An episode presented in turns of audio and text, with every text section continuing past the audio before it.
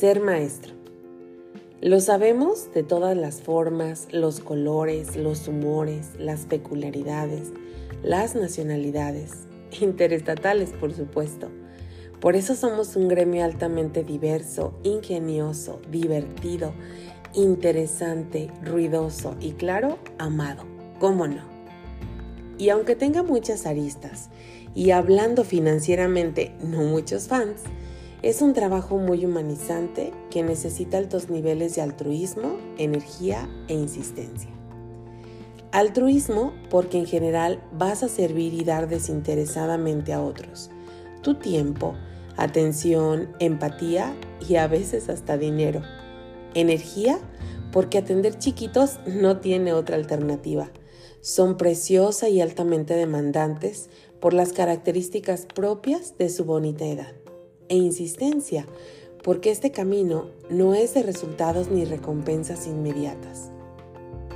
Por eso, festejar y honrar este día es una necesidad, un regalo y una bendecida obligación emocional porque nos permite hacer un alto para repensarnos en torno a un breve balance de nuestro ser y hacer docente, de lo que hemos logrado como personas, como papás, quienes lo somos y como profesionales, haciendo memoria de cómo nos ha permitido caminar en nuestros propios proyectos.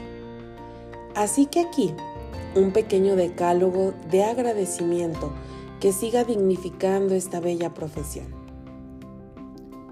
Gracias por las incomodidades que hemos sentido, las que nos dijeron que no estábamos siendo nuestra mejor versión y nos alentaron a salir de nuestras zonas de confort. Gracias por los problemas que hemos tenido que resolver, porque nos han permitido reaprender, porque nos ponen en otra perspectiva en la que podemos usar la experiencia a nuestro favor y, claro, ganar integridad. Gracias por los papás que hemos conocido porque han confiado en nosotros sus tesoros más preciados y nos permiten reconocer el valor de nuestro trabajo en sus vidas. Gracias por nuestros compañeros de trabajo, por los buenos, los complicados, los divertidos, los caprichosos, porque llevamos una parte de ellos en nuestro ser y hacer y nos permiten ratificar que esta profesión nos abraza a todos sin distinción. Gracias porque este trabajo nos permite ser siempre una puerta abierta. Podemos facilitar oportunidades y respuestas a otros que al final terminan iluminando nuestros propios caminos. Gracias porque podemos pensar más en los otros, por la naturaleza del trabajo, por las condiciones de vida que rodean a las personas con las que compartimos el tiempo y el espacio, porque al ser en nosotros, crecemos en compasión. Gracias por las bonitas alegrías cotidianas. Un abrazo, un qué guapa o guapo te ves, un dibujo, una cartita, las palabras de agradecimiento de un padre de familia, el reconocimiento de un compañero o un jefe, el buen decir de nuestro trabajo en boca de nuestros niños, por ese maestra, maestro que nos hace sonreír cuando vamos por la calle por los obsequios materiales que hemos recibido, por los logros que vemos de nuestros alumnos.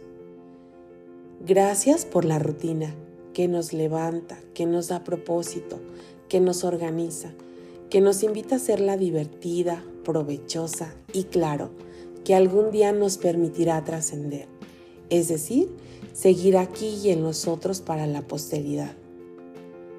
Gracias porque ese trabajo es un abanico de posibilidades. Podemos seguir preparándonos con muchas opciones gratis. Tenemos vacaciones muy honrosas. Recibimos gratificaciones económicas. Podemos desempeñar otras funciones teniendo nuevos alcances estando al servicio de públicos cada vez más amplios. Y nos enriquecemos de la experiencia de otros, aprendiendo del hacer de nuestros colegas. Gracias porque nos regala humanidad. Cuando nos enteramos de cómo viven las familias más desfavorecidas, cuando nos confían sus pendientes y nos piden un consejo, cuando agradecen una muestra de atención, cuando les hacemos el día a uno de nuestros alumnos, cuando podemos caminar por la calle orgullosos de lo que somos y convencidos de que nuestro hacer contribuye al bienestar de una comunidad, porque somos afortunados de tener un trabajo que cobra más sentido conforme nos otorga sabiduría de vida. Queridos maestros, siéntanse dichosos, afortunados, queridos, benditos, independientemente si los que están a nuestro alrededor nos lo dicen o nos lo demuestran. Que este convencimiento venga desde dentro, desde la propia integridad, de saber que realizamos este trabajo con nuestros mejores talentos, energías, entusiasmos y claro, amor, desde nuestras muy particulares formas de ser docentes. Recuerden que como seres humanos tenemos el don de la trascendencia y que esta ya la estamos construyendo y más aún, hay quienes ya la están disfrutando.